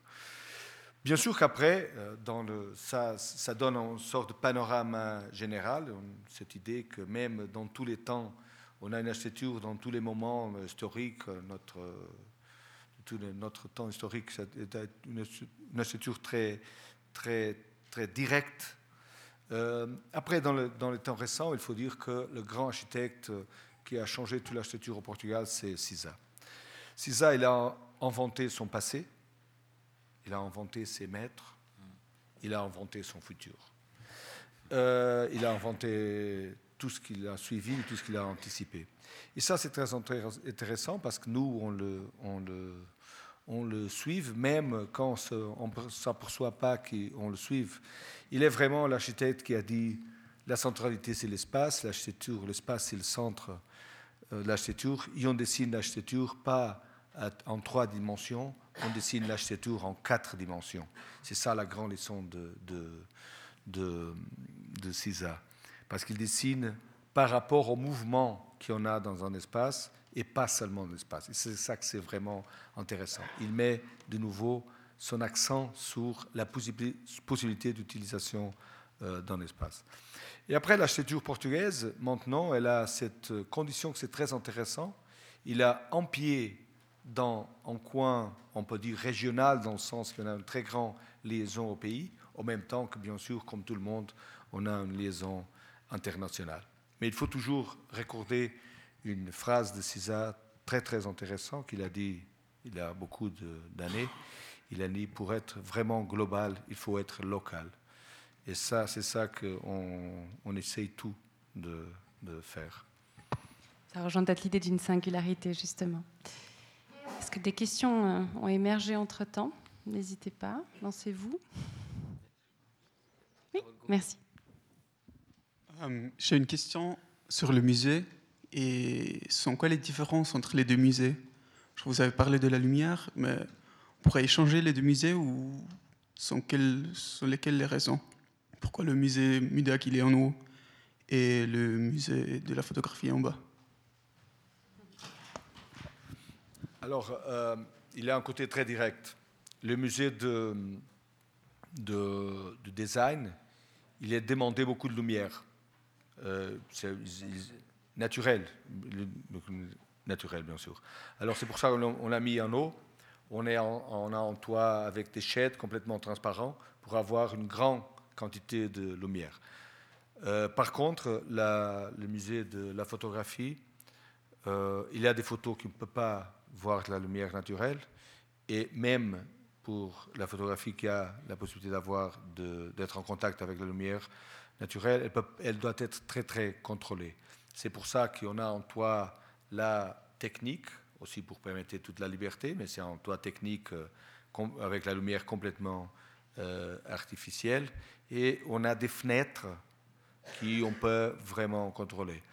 Pourtant, euh, bien sûr qu'il peut le changer dans le cadre d'une expérience, mais pour dire l'adaptation, elle n'est pas évidente. Si on le changeait, ce serait une très mauvaise euh, solution.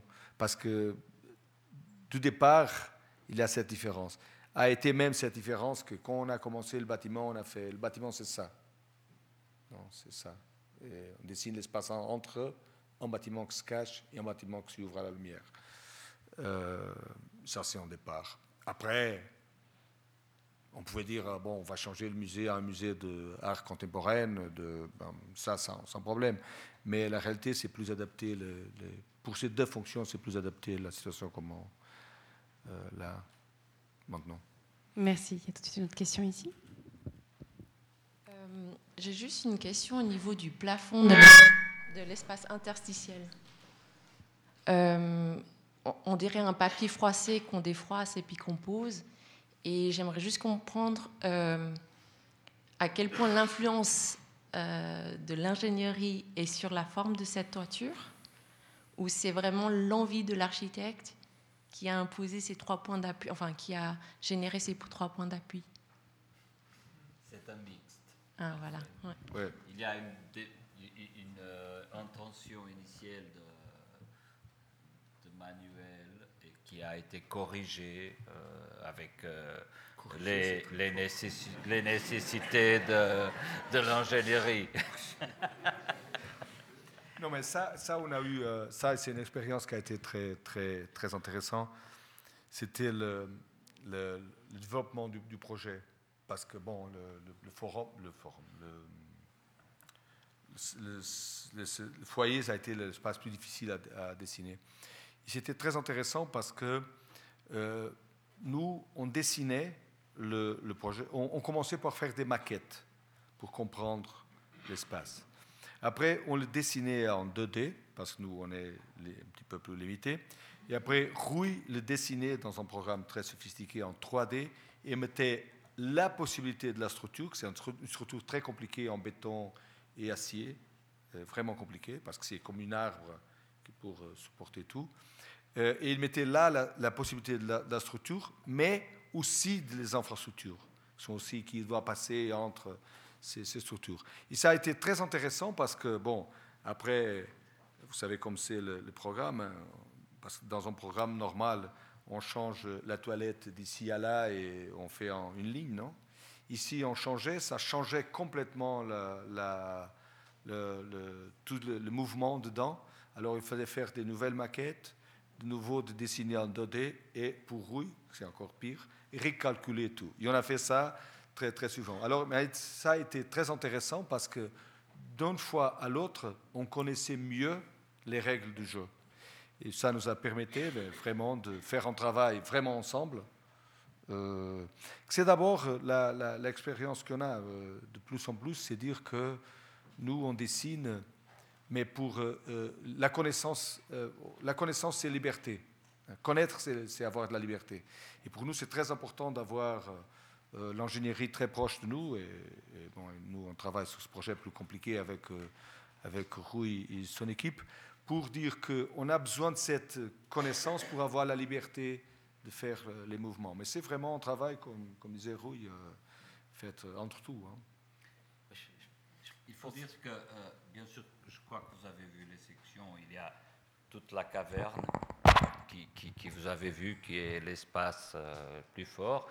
Mais après, entre cet espace et euh, le sol supérieur, il y a tout un trou de, qui est en fait la structure qui porte toute la, la partie supérieure et qu'on voit là-bas, dans, dans, ce, dans cette coupe et où on a aussi toutes les installations. Parce que on parle ici des structures, structures, structures, mais aujourd'hui, Euh, euh, aujourd'hui, on ne peut pas parler de ça. Les, bâtiments sont, sont, très compliqués du point de vue technique et d'ailleurs, normalement, quand je, fais des présentations de projets, je commence avec une chose, une, photo qui vous parle beaucoup. C'est la photo d'une machine, d'une montre. Et c'est ce que c'est euh, un, un, projet d'ingénierie aujourd'hui, parce que toutes les pièces doivent entrer exactement dans cet endroit, elles doivent, euh, toute la dimension, c'est importante. Alors, nous, nous sommes une entreprise, une entreprise multidisciplinaire, et quand on commence le projet, on commence avec toutes les disciplines, et c'est ça ce que Manuel, dont Manuel parlait, de, cette, euh, enfin de, commencer à donner de l'information et commencer à discuter de tous les points de vue, parce qu'autrement, euh, on n'arrive pas à voir euh, les projets comme, comme on veut dans ce type de projet. En plus, il a une caractéristique que c'est celle-là.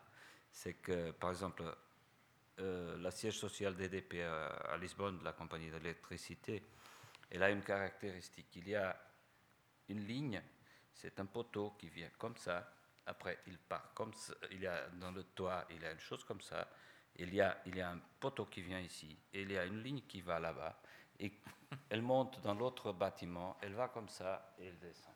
Alors, chaque fois qu'il a fallu changer ce poteau, parce que on devait le changer. Vous pouvez imaginer ce que ça a donné. Alors, euh, ici, là, il, a, il, aime beaucoup ça. Et ici, il a répété les dés. Alors, chaque fois qu'on changeait un petit coin d'un. Une chose ridicule, on changeait le point. Et, d'un coup, toute la géométrie changeait parce que ce, ce point était relié à celui-là, qui est celui-là, ce qui est celui-là. Enfin, c'est le désastre. Et enfin, non, c'est vrai, mais c'est vrai, c'est vrai, c'est vrai. Enfin, et, c'est pour ça qu'il faut vraiment travailler ensemble dès le début, euh, comme des fous. Est-ce que ce serait. Bon, je dois dire, je pense que de cet espace, j'ai vu 30 euh, maquettes que vous avez fait, c'est impressionnant. Est-ce que c'est juste de dire que vous, vous, vous en fait, finalement, Manuel, tu dessines le vide et toi les limites de ce vide? Oui, oui c'est un peu ça. je crois que c'est un peu les charges de chacun et, qui fait que... C'est exactement ce que tu dis. Si tu regardes là, c'est une bonne image. je n'avais jamais pensé à ça, mais c'est vrai. Belle synthèse. On a une question ici? Oui, j'aimerais vous poser une question qui a trait à l'histoire euh, du XXe siècle, qui touche l'Europe et le Portugal. Est-ce que vous avez euh, au Portugal euh, subi une influence euh, de la dictature de Salazar au niveau de l'architecture, comme euh, on a eu cette influence en Union soviétique, en Allemagne ou en, Italie fasciste. Et puis, est-ce que votre, euh, le fait de, peut-être en réaction après cette, cette période-là, vous avez mis l'espace, les gens et le mouvement en première ligne dans votre réflexion? Est-ce que il y a une, ambition aussi de liberté, peut-être en réaction à cette période. C'est très intéressant. Tu veux répondre? Bon, j'essayerai, mais c'est pas facile. C'est pas facile. Je pense qu'il y, a, une chose très intéressante par rapport au régime. Euh, d'abord, le régime, il a, il a, il a essayé d'avoir une influence sur l'architecture portugaise. Il a inventé l'architecture portugaise quand en réalité c'était euh, l'image, c'était Raoulin, grand architecte, euh, que nous, on a, dit très mal pendant beaucoup de temps, mais que en réalité, il était un très très bon architecte. Mais qu'il a une architecture que vous pouvez trouver euh, juste à côté de Bâle. Alors, il a étudié près de Bâle. et la réalité, c'est que c'est une architecture que quand vous arrivez à Bâle, vous avez l'image que vous êtes dans un Portugal radicalement dessiné par la dictature. C'est incroyable, c'est une expérience euh, assez euh, rare. Euh, mais il a, étudié là, il est retourné au Portugal, il a dessiné l'architecture portugaise et c'est vraiment une architecture qui ressemble à une architecture de cette zone-là. Cette architecture a eu une influence très grande, surtout dans la capitale, surtout alors à Lisbonne, et elle n'a pas eu une grande influence au nord. Le nord a été toujours plus aéré, Et c'est intéressant de voir, par exemple, les, projets du début du XXe siècle. Lisbonne faisait le néoclassique, euh, Porto faisait le moderniste, le modernisme. Ça, c'est très, très intéressant parce qu'il était loin de ce sort de contrôle euh, plus évident du régime euh, de Salazar. Oui, ben, aussi dans la colonie, il avait des expériences incroyables. Alors, on peut. Il a, il Mozambique avait des expériences modernistes euh, radicales aux limites parce qu'il était des gens qui partaient, il n'avait pas de contrôle. Et comme dans le moment qu'il arrivait, ils avaient une capacité énorme, parce qu'il était très peu de, de, bâtir, de tout faire. Alors il a des expériences très, très, très, très intéressantes dans, les colonies. C'est vrai que l'expression du régime, elle va surtout euh, au début dans cette euh, vernaculaire euh, de Rowling, et après dans un modernisme un petit peu deuxième de deuxième qualité de rationalisme italien aussi lié au, fascisme.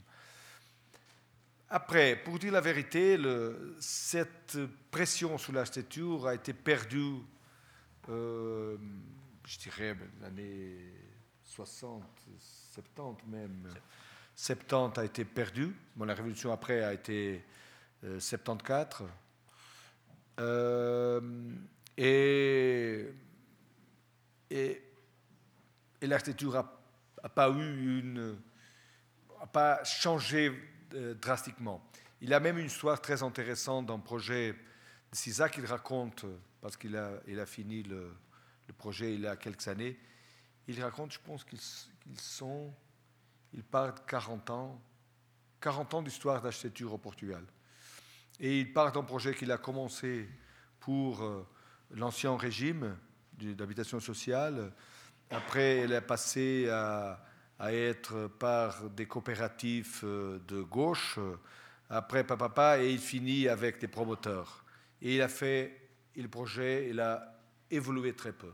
Il a resté le, même dessin. Et ça donne une image vraiment d'une certaine euh, indifférence que le régime avait par rapport à l'architecture, sauf ces représentations très précises avec Salazar dans ce moment-là, une certaine vénacolaire et ce modernisme. À part ça, elle n'a pas eu une grande influence. Alors nous, euh, moi je suis déjà, bon, j'avais 9 ans, 11 ans quand a été la Révolution. Alors toute ma formation a été faite après la, Révolution. Euh, et déjà dans une situation pas révolutionnaire, comme on a eu les premières années après la Révolution, mais dans une situation, dans un cadre stable, euh, démocratique, même si on est une jeune démocratie, dans un cadre européen démocratique. Alors je, dirais que, en réalité, l'influence, euh, sauf avec cette précision, on peut la forcer à avoir une grande, le régime qui avait une grande influence, mais la réalité est qu'elle n'avait pas. Les artistes au Portugal ont, eu toujours une certaine euh, euh, liberté. Les écrivains moins, bien sûr, les musiciens euh, moins, mais pour dire les sculpteurs, la peinture, l'architecture, je, je, pense qu'il n'a pas vraiment une ligne très, très, très, très dure. Après, c'est vrai que, par, contre, on a eu cette réaction dès les colonies et aussi cette liaison très forte qui a, été établie internationale de Porto. Parce que le Porto, il a habité par les grandes familles que, qui font encore du vent de Porto. Alors les Anglais surtout, non, les grandes familles Alors on avait cet euh, esprit international à Porto, ce grand esprit de liberté dans les, dans les colonies. Et à Lisbonne, oui, on s'offrait un petit peu plus de cette euh, présence euh, de pouvoir central, mais, mais, mais, mais l'architecture n'était pas centrale pour le régime, pour le dire, je pense. Si je peux ajouter une chose, je, voudrais, seulement parler de deux choses différentes. Je crois que la première, c'est que, en fait, il a une, je, crois, je crois qu'il a une, il a une très grande influence parce que euh, la dictature a jeté tous les gens qui pensaient d'une façon différente. Euh, une grande partie aux colonies et d'autres à l'étranger.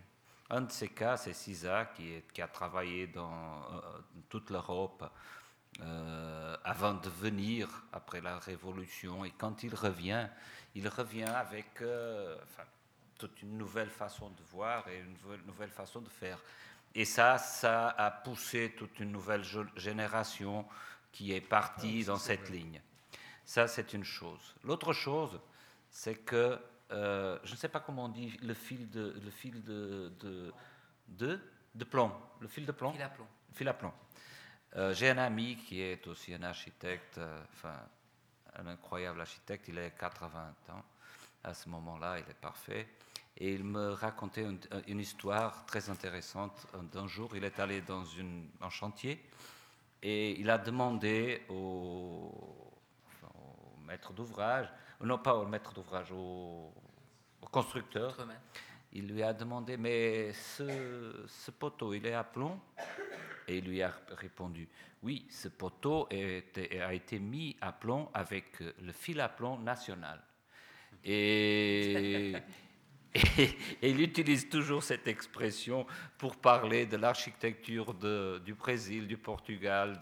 Mais qu'est-ce que c'est que ça? En fait, on parle d'une chose qui est plus ou moins globale, avec euh, des petites euh, variantes, mais c'est un peu ça, je crois. Dernière question, c'est parfait, elle est pour monsieur. Alors moi, c'est votre façade de couleur blanche qui me qui m'interpelle j'ai trois questions. Alors bon, moi, je suis ingénieur civil, c'est vrai que comment vous la faites euh, blanche, si vous pouvez en dire un tout petit peu plus, un béton blanc, vraiment blanc. Ensuite, quand même, l'entretien, c'est quand même toujours, alors euh, on n'aime pas tellement parler, mais euh, comment, qu'est-ce que vous avez prévu pour que cette façade reste blanche? Et puis, troisième élément, je suis aussi, disons, très intéressé aux énergies renouvelables. Et, est-ce qu'on aurait pu imaginer de faire cette façade euh, avec des panneaux photovoltaïques blancs? Vous savez qu'aujourd'hui, ça existe. Hein. Euh, voilà. Un bel écho à notre conférence la semaine dernière sur le photovoltaïque. Je vous remercie. Manuel va répondre. Manuel va répondre parce qu'il a de. Alors, là, panneaux photovoltaïques ce musée est le roi des panneaux photovoltaïques déjà. Dans, le, dans, la dans la toiture, toute la toiture, on a 700 mètres carrés, que je, crois, Marc, moi C'est 700 mètres carrés, je crois, de, de, panneaux photovoltaïques. Alors, on n'a pas besoin de plus, c'est le canton de Vaud qui nous a dit, c'est fini, c'est bien. Alors, là, on est, les panneaux, c'est résolu. La question du, de, du maintien de la façade, cette façade va être peinte avec des produits anti-humidité, anti, euh, la partie basse anti-graffiti, mais on pense qu'ici on ne va pas graffiter ça. Mais euh, cette, euh, cette, cette, façade sera peinte avec ces produits anti-humidité qui est un repellant, repelle l'eau. Et ça a une durée d'à peu près 10 ans.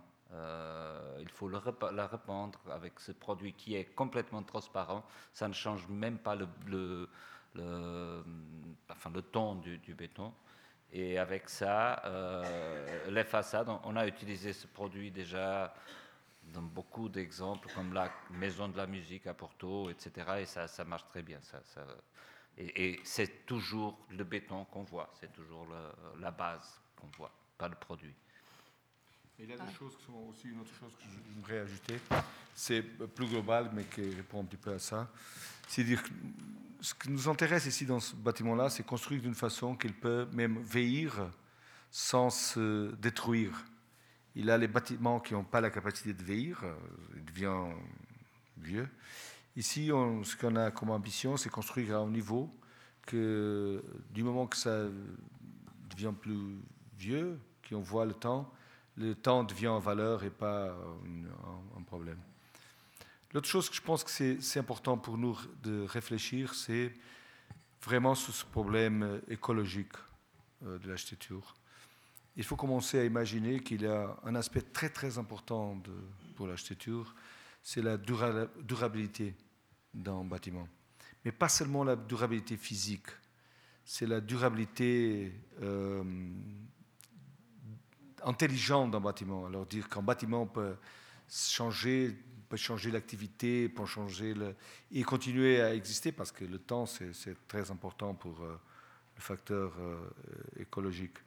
Et ça nous intéresse beaucoup. Au-delà d'un problème plus facile de résoudre, que c'est le problème de la réponse énergétique. À ce moment-là, on est allé sur l'efficacité. Bon, ça, ce sont les toits plus faciles à, à mettre des panneaux photovoltaïques parce qu'on doit prendre la lumière du nord, et alors on prend le soleil du sud dans le panneau photovoltaïque, alors c'est plus ou moins automatique. Mais je dis que pour moi, je pense que ça nous intéresse beaucoup de fois sous la réflexion, c'est dire comment ça, ce projet-là se tient. C'est pas seulement se tient dans le sens physique, c'est se tient comme quelque chose qui peut rester, qui peut être transformé sans être, avoir la nécessité d'être démoli, de refaire un autre. De...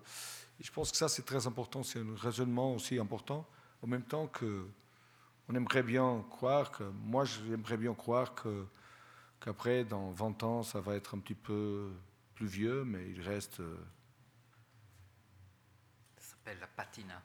Hein, sans, sans, perdre ça, avec ça, avec le temps. Qu'il gagne même avec le temps, je pense. Merci. Une toute, toute dernière question. C'est pas une question, mais une, une remarque. Je suis pas ni ingénieur ni architecte et je, m'excuse un peu parce que j'ai réfléchi vraiment à deux fois est-ce que je vais le dire ou pas. Euh, une banalité un peu, mais euh, j'aimerais vous dire qu'à voir ce bâtiment, euh, j'ai vraiment admiré cette, cette façade et cette cet espace qui est coupé, mais au-delà de, la beauté que j'y trouve, je trouve vraiment que ça invite à entrer, cette, euh, cette, euh, cette l'entrée qu'on voit là derrière. Euh, c'est vraiment un appel à, aller voir à l'intérieur. Voilà, c'est tout ce que je voulais dire, mais vous remercier parce que je crois que pour un, un, naïf, un, un quelqu'un qui n'y connaît rien, c'est vraiment quelque chose qui me frappe on est juste, juste vous n'y pas, vous y connaissez pas rien, on est tous des habitants, d'utilisateurs de maisons, donc on a tous le droit de, parler. Mais je vais, je vais profiter de cette remarque de, Bernard Indervildi parce que euh, ça amorce ma, synthèse, si j'ose. C'est que euh, cette invitation à entrer, moi, il y a une chose qui m'a frappée, je suis ni architecte ni ingénieur non plus, mais ce qui me frappe, c'est d'une part votre complicité, où on sent qu'il y a un échange, qu'il y a une co-construction, et de manière générale, j'ai envie de dire, on sent votre générosité. Et c'est vrai qu'on sent que vous êtes au service de l'habitant, de l'utilisateur, de, l'espace citoyen. Et je trouve que c'est vraiment remarquable parce que euh, je, pense, je pense que, enfin modestement, mais je pense que votre œuvre va rester, votre œuvre co-construite, elle va rester dans le temps. Euh, aussi parce qu'elle est marquée par ce côté généreux et intéressé par l'autre et par la relation. Moi, j'ai trouvé super intéressant ce que vous avez dit, l'idée d'imaginer la relation qu'on peut avoir à l'habitation et pas l'image ou un objet qui serait beau, pas beau, euh, posé là, isolé. Mais vraiment dans le tissu urbain et dans le tissu humain. Voilà, tout simplement, mais je profite euh, un peu comme ça de, la, perche qui est tendue pour, euh, pour clore ça. En tout cas, je vous remercie vraiment tous les trois parce que ça a été une merveilleuse façon de plonger dans votre univers, d'avoir aussi l'aspect euh, tout à fait alors pratique, mais je trouve que vraiment vous, vous les mariez très bien. Et je vous remercie infiniment. Merci aussi à Bernard Sourbourgen. Vous avez été un excellent accoucheur d'univers et vous l'avez fait très bien avec beaucoup d'élégance. Merci à tous. Merci encore au Vive Amitié qu'on retrouve jeudi. Merci à AXA Winterthur et merci bien sûr de votre participation. Et le bar est ouvert si vous souhaitez prolonger les discussions. Merci à tous et bonne fin de soirée.